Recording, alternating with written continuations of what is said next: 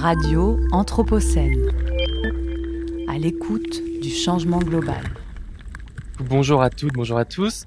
Alors, je suis en compagnie de Blandine Raquel sur Radio Anthropocène au musée d'art contemporain dans le cadre de la nocturne du festival Mode d'emploi. Alors déjà, bonjour Blandine Raquel. Bonjour. Merci beaucoup d'être avec nous. Alors, vous êtes ici pour présenter votre dernier ouvrage A-t-on encore le droit de changer d'avis? Un essai aux éditions de, La Martinière que vous avez euh, que vous allez présenter. En fait, non, je viens d'apprendre que vous ne le présentez pas ce soir en musique. Vous avez changé d'avis il y aura sur, des extraits, sur le programme. Petite modification. Et également un, un, autre ouvrage qui est euh, qui est Les abus gris au milieu de nuit. C'est bien ça? Ouais.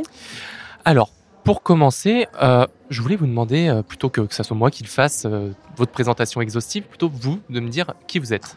Qui je suis Oui. Alors vraiment, je suis la pire cliente pour ça. Bon, je, je, vais essayer de ne pas faire la maline. Je suis écrivaine. Je pense que ma colonne vertébrale, sans ambiguïté, c'est l'écriture. Ouais. Et après, à partir de ça, j'écris des, j'écris des, des, des, romans et je, et je lis beaucoup de romans. C'est ça que je fais de mes jours, mais j'écris aussi des chansons. Euh, j'écris des choses que j'interprète sur scène, quoi. J'ai, la danse m'intéresse aussi beaucoup. Bon, je suis quelqu'un qui gravite autour du langage et qui essaye de chercher la bonne forme pour exprimer euh, ce qui a, ce qui a à l'être, quoi. Voilà. Parce que vous avez aussi un groupe de musique. Oui, qui s'appelle Catastrophe. Ouais. Et il tourne toujours? Euh, non, il ne tourne plus, mais, euh, mais il existe. on travaille en souterrain là un troisième disque, mais on va changer assez assez drastiquement de, forme. On prépare un disque, il n'est pas sûr qu'on fasse des concerts comme on a fait par le passé, euh, aussi parce que parfois pour que les choses restent en vie, il faut, il faut que leur forme change. Je ne sais pas à vous que je vais la prendre, j'imagine. Exactement. Euh, alors bah, si je vous ai posé cette question, c'était pas, pas de façon anodine. Alors déjà de façon totalement bah, prosaïque, c'est qu'on est là pour vous dresser le portrait, donc c'est plus simple si c'est vous qui le faites. Et, euh, et sinon, non, c'est surtout que cette question, celle de l'identité, c'est une question qui anime votre ouvrage d'une certaine manière sur le droit de changer d'avis aussi de changer d'avis, donc de pouvoir choisir qui l'on est. Pourquoi c'est important pour, pour vous de choisir qui on veut être? Euh, Alors, je ne sais pas si c'est important de choisir qui on veut être. Je pense que c'est un, ce que, ce que, je rappelle peut-être dans ce, ce, livre qui, je le précise, est au départ à destination des 15-25 ouais. ans.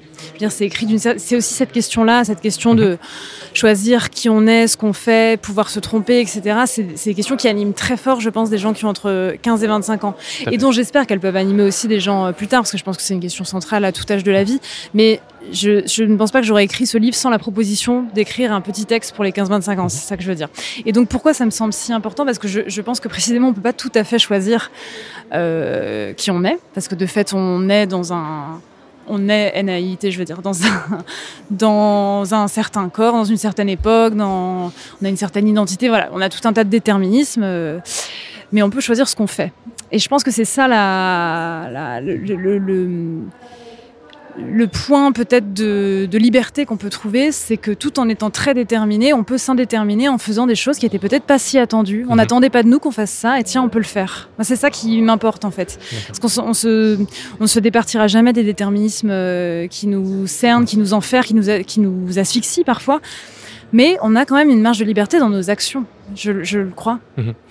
Et, et, du coup, oui, si on continue sur, euh, sur cette idée-là, est-ce que d'une certaine manière, changer d'avis, donc changer la façon dont on mène notre vie, c'est pas aussi changer un petit peu la personne que l'on est ou la personne que l'on pense être? Sans doute, mais je crois que je crois que l'être, enfin l'être au sens euh, ce qu'on est, l'identité en fait, pas l'être, mais l'identité me me préoccupe pas tant que ça. Je m'en fous un peu en fait. Okay. Donc, euh... bah alors, je vais vous dire pourquoi je, ouais, je, je, ouais, je vous amène là-dessus. C'est que nous, on s'intéresse à un sujet actuellement sur Radio Anthropocène et plus globalement qui, qui intéresse beaucoup de médias. C'est la question du climato-scepticisme. Ouais. Et donc, on remarque souvent la capacité des tests scientifiques, des résultats, à faire changer les gens d'avis. Hmm. Et donc, est-ce qu'à un moment, leur demander de changer d'avis juste sur la base d'un résultat scientifique, d'une analyse, d'une étude, c'est pas leur demander aussi de changer profondément ce que les gens sont, et donc c'est beaucoup trop compliqué pour eux. Sans doute qu'il y a des, qu'il y a des structures, euh, qu'on est structuré mentalement, enfin que, que ça nous ébranle énormément de changer d'avis, de, Mhm. au sens fort. Évidemment pas de changer d'avis sur, euh, euh, dans le cadre d'une commande dans un restaurant, mais, mais, de, mais changer d'avis au sens fort, je pense oui que ça ébranle, et, et, et ça ébranle d'autant plus qu'on qu'on assoit les, nos structures imaginaires en fait. Euh, c'est-à-dire qu'on avance, qu'on avance dans la vie, qu'on prend de l'âge, donc on, les, on, les, on ancre des choses auxquelles on croit et ça demande un vrai effort, je pense, de, bah, de faire, de, de, de, se dire ah tiens et, et si j'avais tort et si cette certitude qui m'aide à vivre, qui m'aide à me tenir, euh, ne valait pas tant que ça. Mais dans le petit livre que j'ai écrit, je donne plein d'exemples de, de, de, gens qui ont changé drastiquement d'avis euh, et que ça, que, que dont ce changement d'avis leur a permis de, de s'épanouir dans ce qu'ils faisaient. Je prends par exemple l'exemple de Victor Hugo, ouais. qui a mis 17 ans à écrire Les Misérables qui est quand même énorme cette information, on la, on la connaît peu, je trouve. Donc il a mis 17 ans à écrire Les Misérables. Euh, quand il commence à écrire Les Misérables, il est euh, conservateur, euh, vraiment euh, à droite toute, euh, voilà, vraiment conservateur. Et puis il écrit, donc aussi évidemment dans son, dans son langage, dans sa manière de faire récit, passe ses conceptions du monde, des conceptions politiques, etc. Bon. Il écrit, du temps passe, il, voilà, il, fait, il, s'engage en politique de plus en plus, etc. 17 ans après, il a viré à gauche, toute. Mmh. Donc c'est un changement assez radical euh, sur le quoi sur le sur le l'échiquier politique. Et en fait, ce qui est intéressant, c'est que son livre Les Misérables, il reprend à son compte des choses qu'il avait écrites quand il était conservateur, donc il les reprend euh, quand il finit Misérable 17 ans après, mais en disant un conservateur en ce temps-là disait, un conservateur pensait, et en fait c'est ses propres euh, opinions, mais ouais. qu'il reprend à son, à, son, à son nouveau compte. quoi. Et c'est ça qui fait la richesse des Misérables, je pense. C'est ça qui, qui fait le, le bah, la, la, force de contradiction, le fait que euh, qu'on est tous concernés, tous et toutes concernés par euh, par ce livre quand on le lit, c'est qu'en fait il y a une richesse de points de vue. On sent qu'il n'a pas eu peur d'une certaine manière aussi de se salir les mains en adoptant des points de vue différents, parce que c'est ça aussi euh, changer d'avis, c'est prendre le risque de peut-être de, de, de donner du crédit peut-être après on l'abandonnera, mais donner du crédit pour un temps, en tous les cas, à une idée qui nous semble quand même vraiment euh, outrancière, vraiment très loin de tous nos principes. Voilà. Et donc lui, quand même, c'est en faisant ça qu'à la fin, on aboutit euh, au Misérable, qui est quand même une, une œuvre euh, majeure. Je trouve que c'est un exemple intéressant de ouais. montrer aussi combien c'est pas... Il s'agit pas de, de lâcheté en fait dans l'idée de changer d'avis. Je trouve que cet exemple le, le montre bien. C'est au contraire avoir le courage en fait de comprendre pourquoi on a pensé ça, maintenir ce qu'on pensait, passer à autre chose, se dire ah oui en fait j'amplifie, j'ajoute quelque chose et, et, voilà et je et je change et au fur et à mesure tous ces changements sans doute font de ma pensée quelque chose de plus puissant que ça ne l'aurait été si j'étais restée à l'avis euh, euh, premier et qui n'a pas pris de risque en fait de voilà. Vous dites de, que c'est prendre un risque, c'est effectivement aussi prendre un risque par rapport aux autres, c'est-à-dire de, de, se présenter aux autres comme quelqu'un qui a changé d'avis donc qui se contredit d'une certaine manière. Ouais. Est-ce que ça c'est pas compliqué? Alors ça dépend. Moi j'ai fait de la contradiction. Euh, quelque chose de ludique que j'assume complètement. Mmh. C'est-à-dire que je, on se contredit en permanence. Enfin, de, de, fait, c'est même ça qui nous rend touchants, je pense. Enfin, je, encore une fois, moi, je suis romancière, donc je, je, je pars du, je sais pas, du, du, minuscule, de ce qui nous touche, des émotions, de voilà, du sensible, on va dire. Et par exemple, quand on, quand on dessine un personnage de roman, quand on, quand on, quand on structure un personnage de roman, il me semble qu'on cerne bien le personnage quand on a cerné sa contradiction, la contradiction profonde qui l'anime. Mmh je sais pas si c'est quelqu'un qui a l'air méchant. Évidemment, ce qui est intéressant, c'est pas qu'il soit méchant sur toute la ligne. Bon, je, là, je, je, je, fais comme si je parlais à des enfants, mais, mais dire, quand, on, quand on trouve une caractéristique forte pour un personnage, pour ne pas qu'il devienne un archétype, l'important c'est de lui trouver sa contradiction. Et c'est à partir de là, à partir du moment où, où qu'il devient humain en fait, enfin, qu'on qu a l'impression que le personnage prend vie et que c'est plus seulement un archétype, c'est plus seulement quelque chose de papier, voilà, que la personne prend vie. Donc moi, la contradiction, je, je, je l'appelle d'une certaine manière de mes voeux parce que c'est ça qui, me touche chez les gens. C'est quand je cerne l'endroit de conflit, l'endroit de bataille, l'endroit où c'est vivant en fait. Moi, je cherche pas du tout à évacuer le conflit. Bah, c'est quelque chose dont il est question aussi dans ce petit texte. Le conflit, en fait, c'est aussi un endroit où ça, vit, ça grouille. C'est voilà. La, question, je pense, qui est derrière celle que vous posez, c'est la question de la, la lâcheté. Euh, parce qu'on a l'impression que se contredire, ça va, ça va nous faire apparaître comme quoi mou, lâche, un peu bon pas, pas, pas très dé déterminé au sens mmh. d'avoir de la détermination, pas, stable, quoi, pas oui, convaincu, oui. pas. Et de fait, ça peut être le cas. Je veux dire, ça, ça peut être le cas. Ça peut être aussi. Moi, je, je, ne, je ne brandis pas le changement d'avis comme. Euh, il fait, euh, évidemment que, que changer d'avis en permanence, c'est être girouette d'une certaine manière. Oui. Mais changer d'avis, tel que je le définis, c'est changer d'avis au sens fort. C'est-à-dire que pour changer d'avis, encore faut-il s'être constitué un, premier avis. Sinon, il n'y a pas de changement en fait. Il y a juste une oscillation constante. C'est pas tout à fait la même chose. Moi, c'est pas c'est pas tout à fait un éloge, euh, même pas du doute, même si je pense que le doute est indispensable pour voilà pour euh, pour penser.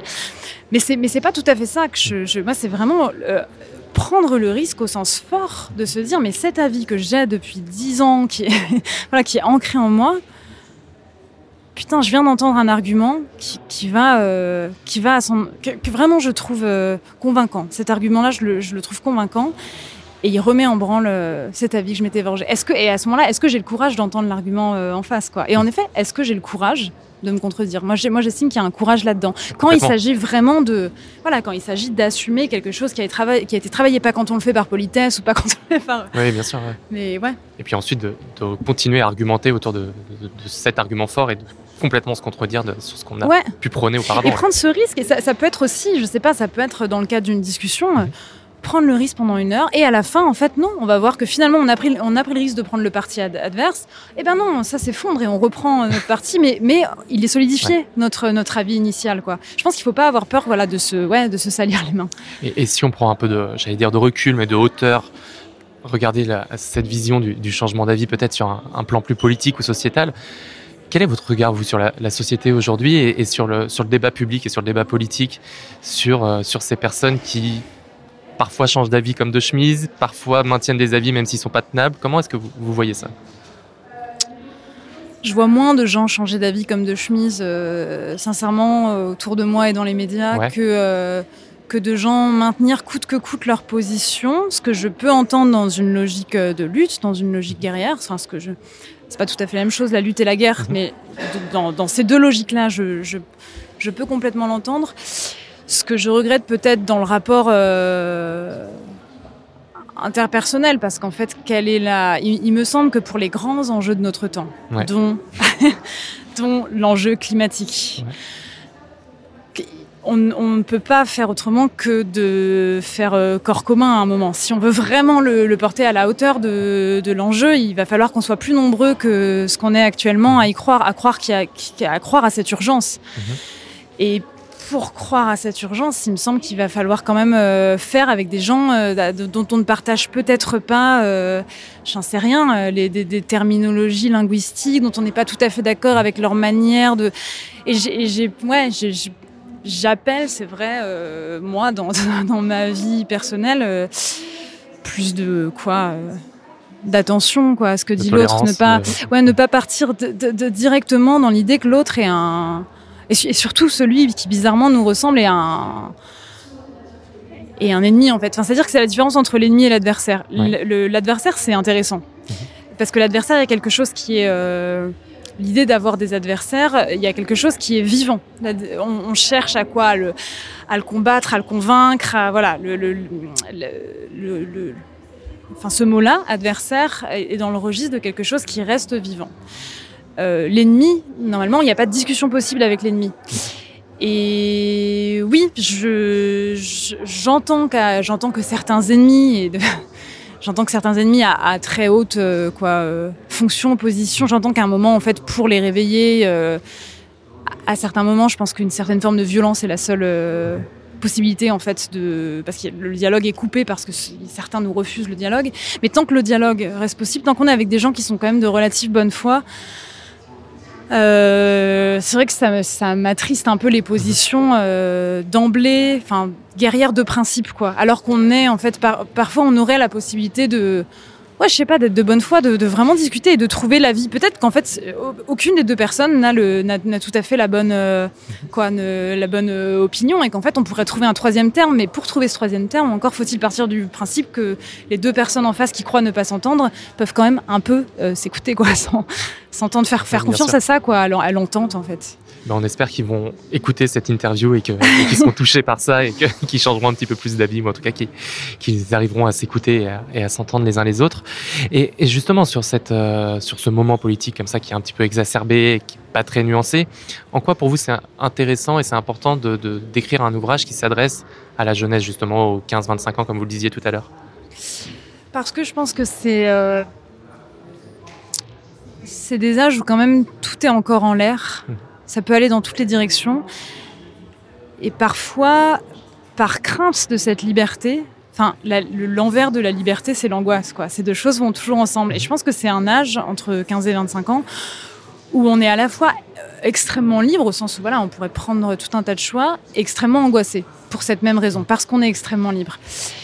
Et que euh, moi, j'avais quand même l'impression à cet âge-là d'être euh, cerné par des adultes qui me répétaient en permanence plus tard tu verras, plus tard tu feras ça, qui avaient quand même des, espèces de, de, mines assez euh, définitives, qui semblaient me dire qu'en fait, déjà, toutes les vies allaient dans une sorte de même direction, j'aurais la même vie qu'eux, et, qui semblait me dire que chacun des choix que j'allais opérer allait tracer de manière irrémédiable et définitive ma vie. Mhm.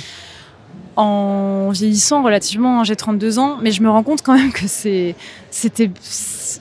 la vie, elle est quand même bien plus trouble, euh, complexe, surprenante euh, que, que ça, et que vivre avec le trouble est peut-être euh, souhaitable plutôt que de le régler en fait, plutôt que de régler le conflit, enfin je veux dire plutôt que d'enterrer le conflit. Vivre avec le conflit, vivre avec l'inquiétude, vivre avec le trouble et se dire en fait on, peut faire de, ça, de cette chose qui nous met pas à l'aise. On est, on, ne sait pas exactement, on est en conflit, on ne sait pas comment agir. Eh ben, on ne sait pas comment agir. N'en déduisons pas qu'on ne peut pas agir. Mhm essayons de trouver. Et voilà. Et donc ça sur un plan euh, euh, individuel, mais à une échelle euh, plus collective et plus politique aussi, vivre avec l'incertitude en fait. Je pense qu'on en a besoin. on en a besoin sans doute plus que jamais aujourd'hui. Et donc voilà, quand on m'a proposé d'écrire ce un, petit texte pour les 15-25 ans, je me suis dit tiens moi quelle était la et, même quelle est aujourd'hui la, la, la la question qui m'anime le plus et le plus sincèrement et le plus dans ma solitude le soir quand je m'endors, bah, bah, c'est ça, la tentation de résoudre l'incertitude en la faisant taire, quoi, en la, en l'asphyxiant. Et, je, pense qu'apprendre à vivre avec l'incertitude va nous servir dans les années. C'est pas grave de ne pas être sûr de soi et de pas. Non, et même de manière générale, on vit dans un monde qui est pétri d'incertitudes. Enfin, on ne sait pas à quoi ça ressemblera dans dix ans. Et qu'est-ce qu'on, face à ça, on peut en fait se, dire, ben ouais, euh, l'incertitude c'est inquiétant, c'était mieux avant. Ça peut être une solution euh, numéro une. Ça peut être euh, l'incertitude nous fait peur, donc euh, je choisis de m'adonner à une spécialité et je ne regarde plus rien à ce qui est autour de... Voilà, en fait, on peut essayer de trouver, par une angoisse terrible en fait de vivre dans l'incertitude, on peut chercher des espèces de solutions qui nous rassurent, qui nous sécurisent, mais qui peut-être nous dévitalisent. Parce que moi, je crois qu'il y a de la vitalité dans le fait d'être incertain. Mhm. Et j'appelle j'appelle cette vitalité de mes voeux. non, mais cette incertitude de mes voeux, oui, quelque chose comme ça. Voilà. Alors, pour finir, je, vais être obligé de vous la poser la question, mais c'est quand la dernière fois que vous avez changé d'avis?